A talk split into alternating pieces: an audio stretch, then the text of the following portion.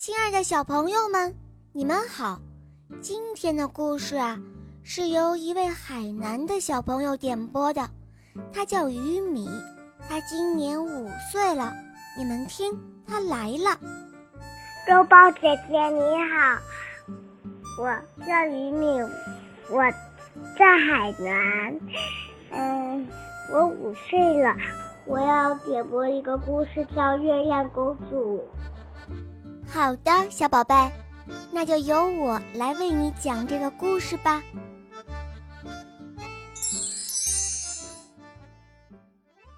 月亮公主播讲，肉包来了。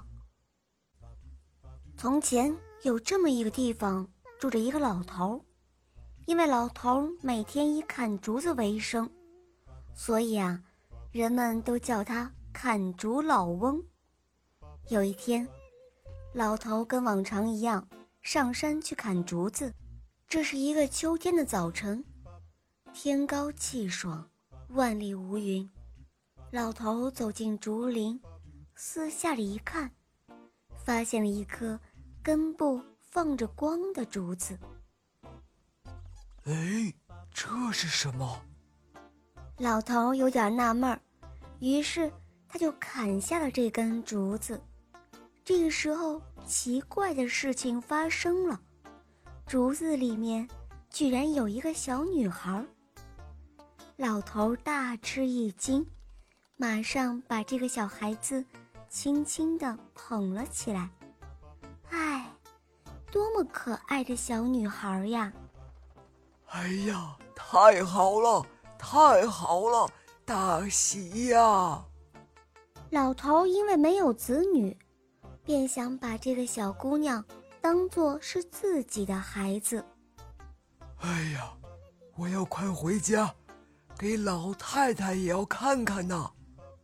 老太婆，我回来了，你快看看这是什么？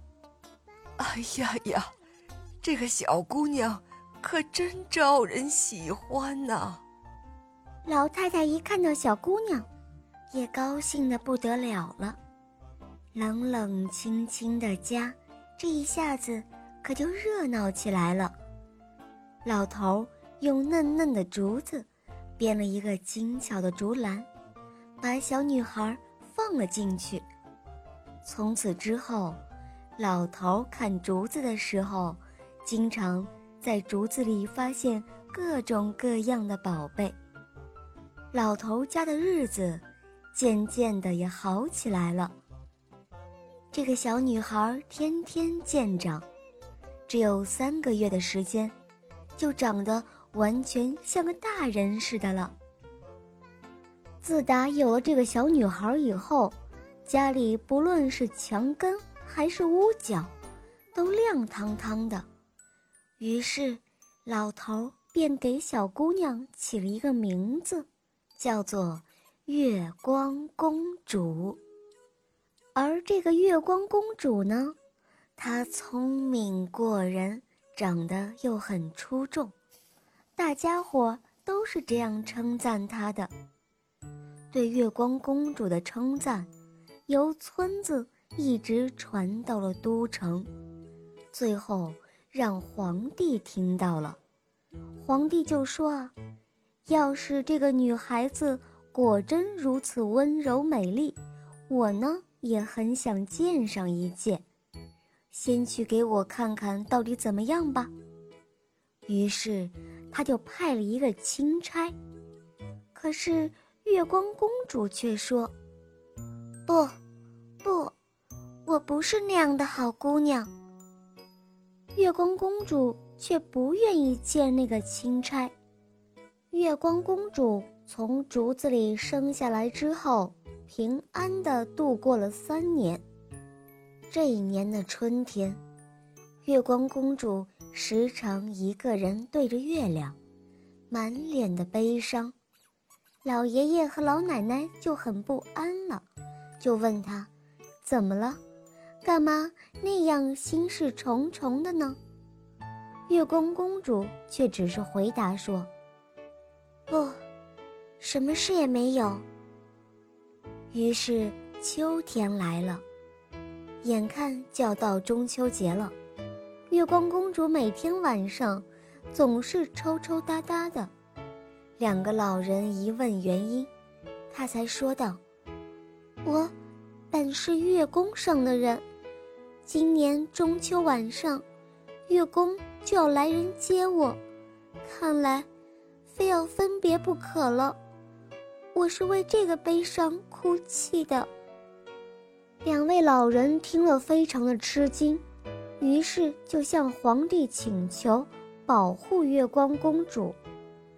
终于来到了八月十五，皇宫里的侍卫来了很多，他们手持着刀，还有弓箭，把老头的家层层的包围了起来。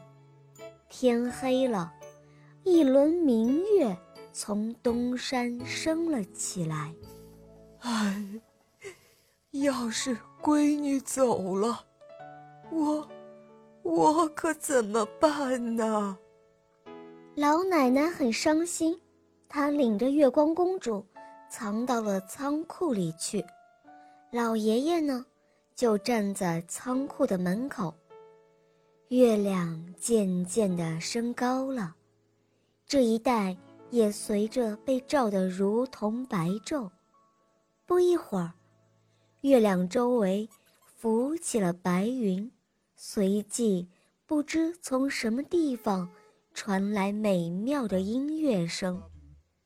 一看，一大群的人驾着车子，乘着那白云从天而降。